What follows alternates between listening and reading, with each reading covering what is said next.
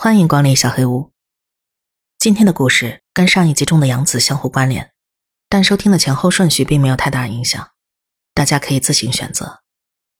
今天的故事叫做《反母女》。这是我第一次跟女朋友杨子一起旅行，说旅行有些夸张了，其实只需要坐两个小时电车前往本县北部一家温泉旅馆。杨子家教很严。他跟父母撒谎是跟女性朋友一起出去，这才得到了许可。但我真是非常兴奋，脑子里就像开了一整片花海。我们开心的拍着照，品尝着当地的特色点心，一边悠闲的漫步，终于在下午三点左右到达旅馆。旅馆有两层楼，又小又旧，虽不起眼，但好在有露天温泉。事情的第一个转折点发生在办理入住时。欢迎光临，请问预约姓名是？啊，杨子。啊，哎，旅馆老板娘看起来很惊讶，一脸困惑的盯着我。呃，怎么了？她一副很为难的样子。客人，不好意思，预约的应该是两位女士。啊，杨子为了瞒过父母，预约时使用了他朋友的名字，以两位女性的身份预定了房间。那个，他突然有事来不了了，换人代替可以吗？很抱歉，客人，我们准备的房间是专供女性的，无法接待男客人，但是也没有其他空房间了。老板娘态度比刚才稍微严肃了一些。这样啊，我还是第一次听说温泉旅馆中有女性专用房间，这也破坏了我的好心情。我有些生气的提出了抗议。非常抱歉。这也是我们准备不足，您不需要支付取消费用，能不能联系其他旅馆呢？这其他旅馆我们也打电话问过，全都客满了，好不容易才订到这边，本来非常期待的。杨子带着哭腔抗议：“拜托了，妹妹本来非常期待的，她朋友突然心情不好，不想出门，我做哥哥的才陪她一起来的。”我随口编造出“兄妹”这个说辞，感觉比说男朋友更能赢得一些好感。啊，是兄妹啊，那能提供什么证明吗？老板娘的态度突然缓和下来。难道是兄妹的话就可以吗？我咬咬牙，继续编下去。我们今天什么都没带，而且我们也不用家庭浴室，就给个房间住就行。拜托了。这家旅馆好像有规定。没有家庭证明的话，是不能使用家庭浴室的。僵持了有一个小时，杨子最终哭了起来。好吧，那就让你们住下吧。不过，有些不好意思说，那个，请不要做什么不正当的行为。不过既然是兄妹的话，就没事了。但这也是规定，我需要传达清楚。老板娘终于妥协了。焦躁的情绪几乎达到顶点，情况终于得以缓解，我长出一口气。进到房间时，已经过了四点，我们立刻各自享受起了温泉。六点时，一起吃了海鲜料理，又继续泡温泉。夜幕降临了，杨子的皮肤很白，黑色的长发扎成一条马尾，穿上浴衣，真的很美啊。我们无视老板娘的忠告。自然而然的进行了一些所谓不正当的行为。十一点钟，我们关灯睡觉了。半夜，杨子已经熟睡，我想起来上厕所，可是身体动不了，被什么束缚住了一样。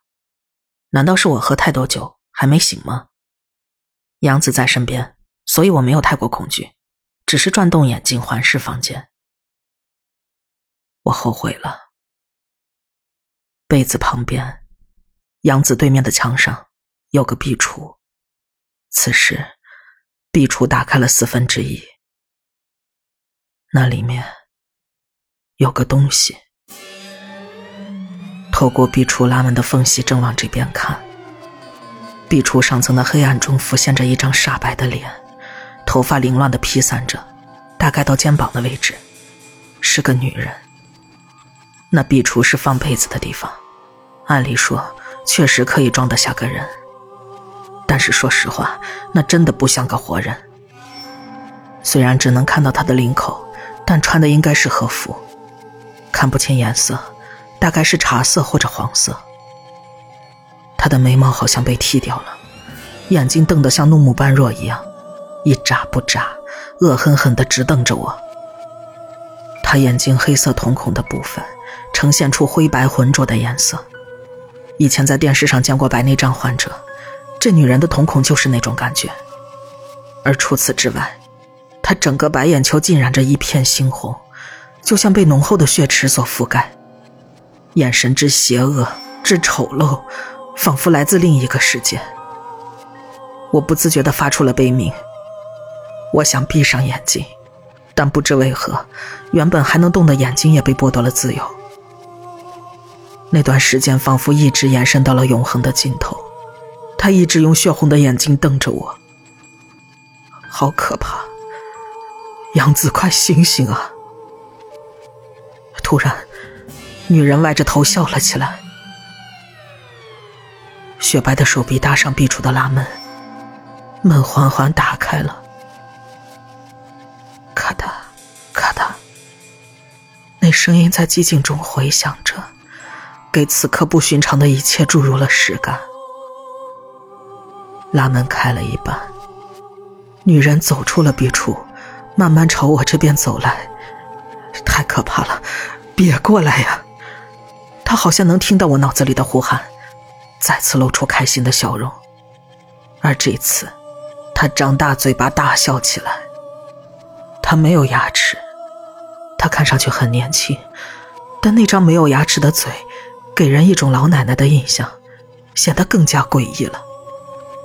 雪白的脸上一张黑洞洞的大嘴，往上看，猩红的眼球和浑浊的瞳孔。谁来救救我？杨子，救命啊！和服的衣摆扫过地面，他雪白的双手探向前方，就像在黑暗中摸索着一般走了过来。终于到了触手可及的距离，完蛋了。然而。那个女人的目标并不是我，她慢慢俯下身，横跨在我跟杨子之间。我可爱的杨子啊！她蹲在杨子枕边，瞪着通红的眼睛盯着杨子的脸，然后慢慢把食指附在杨子的眼皮上，使劲按了下去。不知道他用了多大的力量，食指在颤抖，杨子的眼睛也跟着抽搐起来。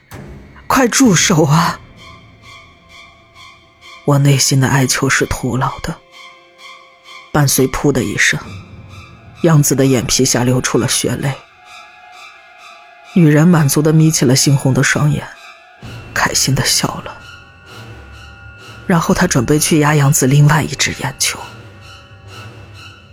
我只觉两股间淌过一股暖流，失禁的同时，我终于可以失去知觉了。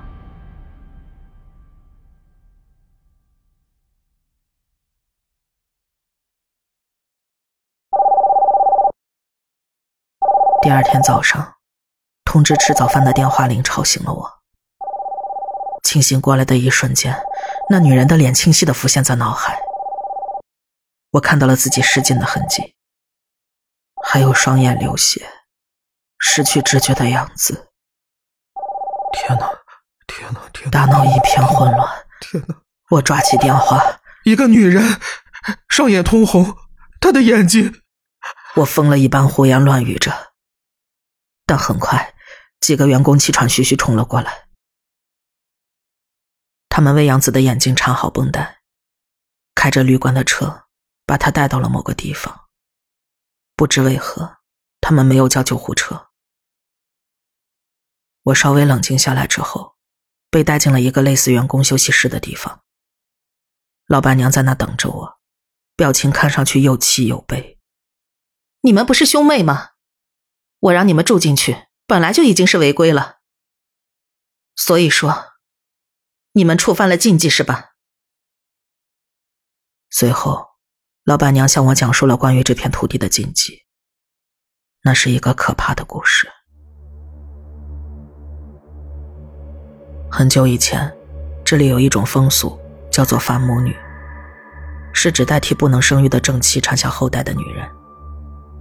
或许有人会认为这是正妻和侧室的区别，但伐母女是纯粹用金钱购买的，只是提供怀孕和分娩的商品。伐母女多是因贫困被父母卖身的女孩或者孤儿。据说负责沟通买卖事宜的都是当地旅馆的地主。在旅馆的房间中，繁母女跟男人发生关系，如果怀孕了，那从那天开始，繁母女就会到那对夫妻家中生活。如果期间因为营养不良等原因流产了，就说明这对夫妻没有好好照看这位母亲。几乎所有的繁母女都会被关进壁橱里，不让外人看见。一旦顺利分娩，繁母女第二天就会被送回旅馆，等身体恢复到可以怀孕的状态，就会再次回到工作岗位。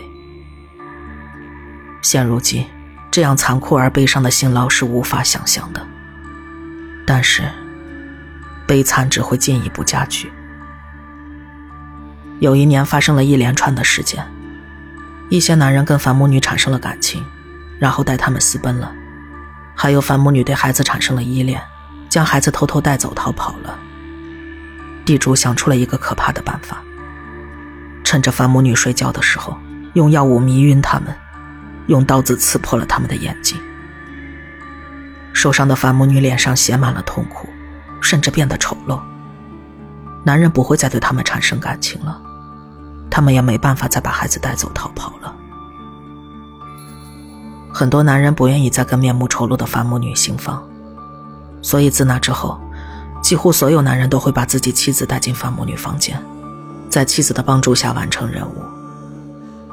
有时，为了突出繁母女的丑陋，甚至会强行拔掉他们所有的牙齿。可能从那时候开始，人们就已经疯了吧。把繁母女弄下之后，大概过了两年，村子里发生了异变。所有由繁母女生下的孩子，不论大小，突然一起发疯了。他们的视线无法聚焦，总是口水直流，发出呜哇呜哇的怪叫。一些孩子的瞳孔开始发白变浊，甚至失去了视力。而非法母女生的孩子都没有任何异常。所以大家都认为这是繁母女造成的，开始纷纷远离他们。交界的旅馆地主请来有名的医生和巫师，想尽了各种办法，但始终找不到原因。某天，一间寺庙的和尚听说此事，来到这里帮忙解决。和尚见到那六名双目失明的繁母女的惨状，立时语塞：“怎么会？这是何等残忍之事！”他立刻转向地主，怒目而视，厉声说道：“母亲甚至不能见自己同妾生下的孩子一眼，他们强烈的怨恨附着在了这片土地上。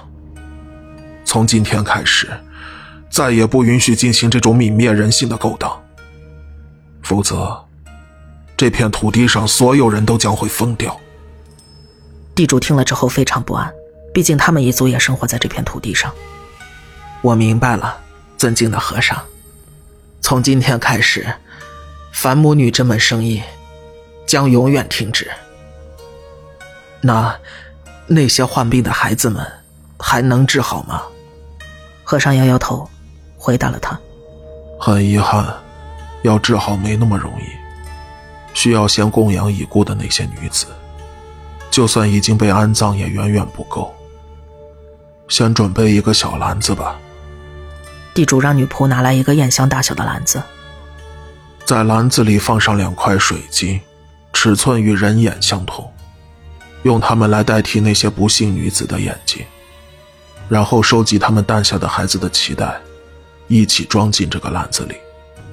地主有些为难，这么大的水晶还要两块，这要很多钱呢。收集脐带也并非易事。脐带都交给客人们了，他们现在还怨恨着我们呢。孩子发疯的事情，他们都怪我们。和尚脸上透出一丝无奈与哀伤。你们为了一己私欲，毫不顾及无辜女性的眼睛，强迫他们被男人玷污，甚至迫使母亲与孩子分离，居然还为钱的事情，实在无可救药。这六位失明女子今后就由我照顾吧，除非你们彻底改过，否则这片土地上的怨念只会愈演愈烈。和尚语气平静，但眼神中带着怒火。明白了，我这就去找水晶，还有脐带，把他们放进篮子之后再怎么办呢？水晶代替死去女子的眼睛，脐带成为他们生下的孩子的替身。他们终于可以亲眼见到自己的孩子。把这些都装好之后，跟他们的骨灰一同安葬，并好好的祭拜。尽管极不情愿，地主还是遵循了和尚的吩咐。地主卖了一半的土地，购得两块眼球大小的水晶，又挨户跪求孩子们的父母收回了期待，最终将他们一起埋进了发母女的坟墓中。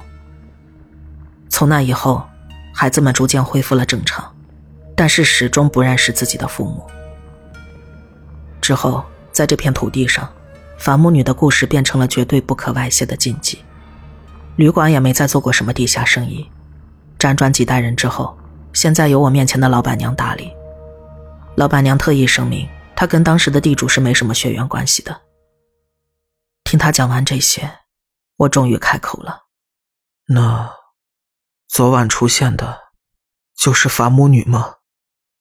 可是按您说的，诅咒和怨念不是已经消失了吗？”老板娘摇摇头：“事情并没有这么简单。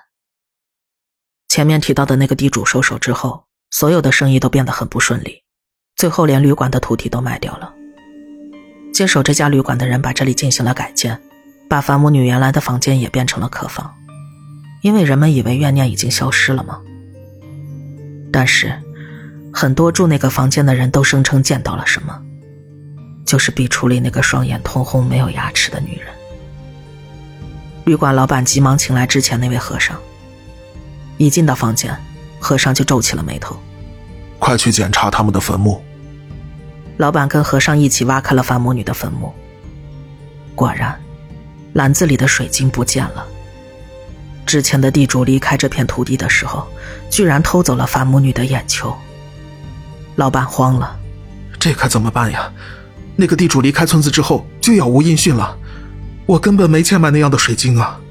店主，请冷静，看上去。这里大多数女性都已经得到超度，只有一个，她的眼睛被刺瞎，牙齿也全被拔掉，她还留下了些许残念。不过，只要不去激怒她，可以算是微不足道的怨念吧。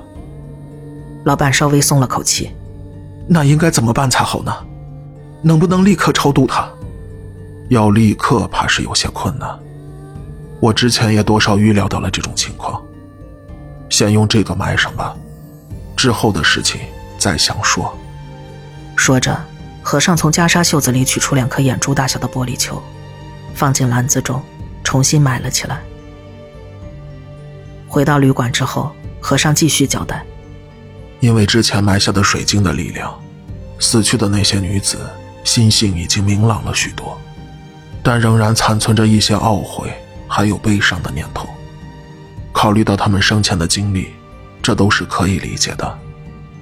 但是只要遵守我说的规矩，这个房间作为客房使用还是没有问题的。什么？闹鬼的房间也可以用吗？请冷静，遵守我说的规矩就好。第一，尽量不要安排男女同住，男女住在一起。会让他回想起过去可怕的经历，他可能会从壁橱里探出头来吧。啊，也只是偷看，可能不会有什么特别的危害，但是看到他应该会吓坏客人吧。哪怕是家人，只要有男有女，他都会过来偷看的。老板认真记下。第二，这个非常重要。绝对不要在这个房间做不敬之事，那一定会激怒他的。虽然不清楚他会如何行事，但肯定非常可怕。但是和尚大人，既然这个鬼这么可怕，还是把那个房间封起来比较好吧？和尚静静摇摇头。最终决定的权利当然还是在店主先生手上，但与其说那是个恶灵，不如说是可怜的灵。只要不惹他生气，他就不会出来。或许对那些不孕的女性来说，他还会带来一些好处呢。即便是佛祖，也会根据我们的所作所为，给予祸福各异的果报吗？因此，从那之后。反木女房间只接待女性客人了，有传言说可以治疗女性不孕的情况，这使得旅馆生意相当不错。然而，也总免不了像我跟杨子这样破坏规矩的客人。那，违反规矩的情侣会怎么样呢？空调的凉风吹着浑身大汗的我，让我背脊一阵阵发凉。跟你的遭遇相同。樊母女强烈怨恨在她房间行男女之事的人，她会弄瞎女性的眼睛，而且，据说，他会毁掉那个女性的子宫，让她永远无法生育。这怎么会？我昨天中途就昏倒了。他，杨子，我半是愤怒，半是恐惧的发着抖。老板娘悲伤的看着我。我也不好再说什么了。被弄瞎双眼的女性，眼球先是变得血红，瞳孔也会逐渐变浑浊，最终可能会变成你看到过的那个样子。因为子宫被打破了，每走一步都要经历难以想象的痛苦。但她好像连叫都叫不出来，只是走路的姿势会变成怪异的内八字。我的心就像被人整个攥住了，痛苦不已。样子，他现在在哪儿？能治好吗？杨子小姐去那座寺庙了。据说被伐木女弄伤眼睛之后，直至完全失明，需要三天的时间。这三天里，杨子小姐会被伐木女附身。这三天之内，她会寻找那个男性，也就是你。三天，没错。所以，请你马上回家吧，三天之内绝对不要离开家门。三天之后，杨子小姐就会完全失明，反母女也会离开。只是，杨子小姐已经无法恢复正常了。如果这三天你能平安度过的话，就能见到那个状态下的杨子小姐。这三天里，反母女之所以能看见，好像是因为放进坟墓里的玻璃珠。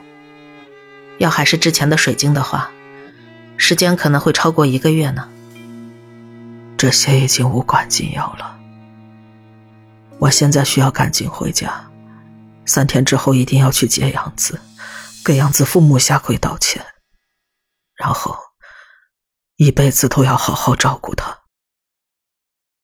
正这么想着，走廊上传来啪嗒啪嗒的跑动声，房门唰的一下被拉开了。站在门外的，是杨子的父母。杨子妈妈走到我面前，铁的味道在嘴里蔓延开来，被狠狠打了一记耳光，嘴破了。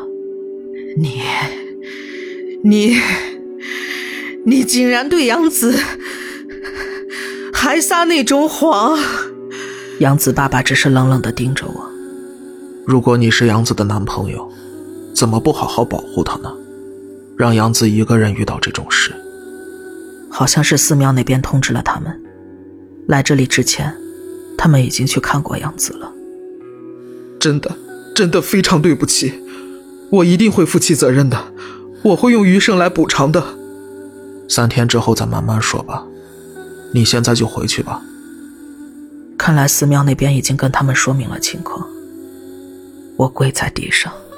抬不起头来，不用了，快回去吧。杨子爸爸拍拍我的肩，催促我快回家。我匆忙收好行李，旅馆的车送我到了车站，我搭上了回家的电车。回归熟悉的景致，之前的一切或许是梦吧。可惜我知道，这不是。手机铃声似乎也在提醒我，才没有你想的那么美。你好，是梁一吗？我是旅馆的老板。是，是我，承蒙您照顾了。啊，还好留了您的手机号码。刚才寺庙联系我说杨子小姐不见了，好像是陈庙里人不注意，她的家人趁机解开绳子和纸符，家人也跟她一起离开了。听说住持大人会马上动身去杨子小姐家，但这三天您务必小心啊，请绝对不要出门，尽量不要发出声音。据说他的听觉异常灵敏。我只觉得血液一下子凉了下来，霎时间天旋地转，差点一头栽倒在地。昨晚那张可怕的脸，瞪着猩红的双眼，浑浊而飘忽的瞳孔，狡诈的笑容，还有没有牙齿空洞一般的嘴，一切都回到了脑海中。我飞也似的冲回家里，把自己关进房间。家人担心的问我怎么了。我却什么都答不上来，尽量不发出声音。饭怎么可能吃得下呢？喉咙和脑袋都干涩无比。虽然只有三天，但谁也不能保证这三天可以平安度过。那东西可能会从房间衣柜的缝隙里钻出来。如果被他附身了，会发生什么呢？我会像杨子一样吗？双眼变得赤红、失明吗？会发疯吗？不，或许我已经疯了吧。杨子会跟他家人在一起吗？家人会不会再次把他送回寺庙呢？杨子会来找我吗？杨子妈妈的声音再次回到脑海。怎么你就没事呢？凭什么只有杨子遇到这种事情？如果在这三天之内，我被杨子模样的反母女发现了，最糟糕的情况就是被杀掉吧。希望我的家人不要怨恨杨子，一切都是我的错，我自作自受，硬把杨子带去旅行，却触犯了旅馆的禁忌。我留下这篇日记，一是为了揭示真相，二是希望我的家人不要怨恨杨子。如果这三天之内我死了，那这篇日记就全当我的遗言吧。爸爸妈妈，一直以来辛苦了，感谢你们。梁儿，小时候老是欺负你，对不起。我的游戏跟漫画都送给你了。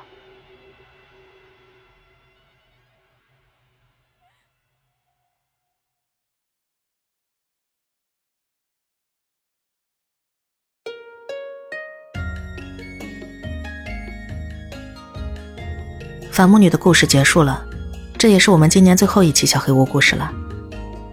在这里，小莫先给大家拜个早年，也感谢大家这一年来的支持和鼓励。年后回来，我应该会先做一期问答，大家可以到我 B 站置顶动态下边留言，关于节目方面的问题，我都会尽量解答。那我们今年就先到这里吧，再次祝大家新年快乐，我们明年见。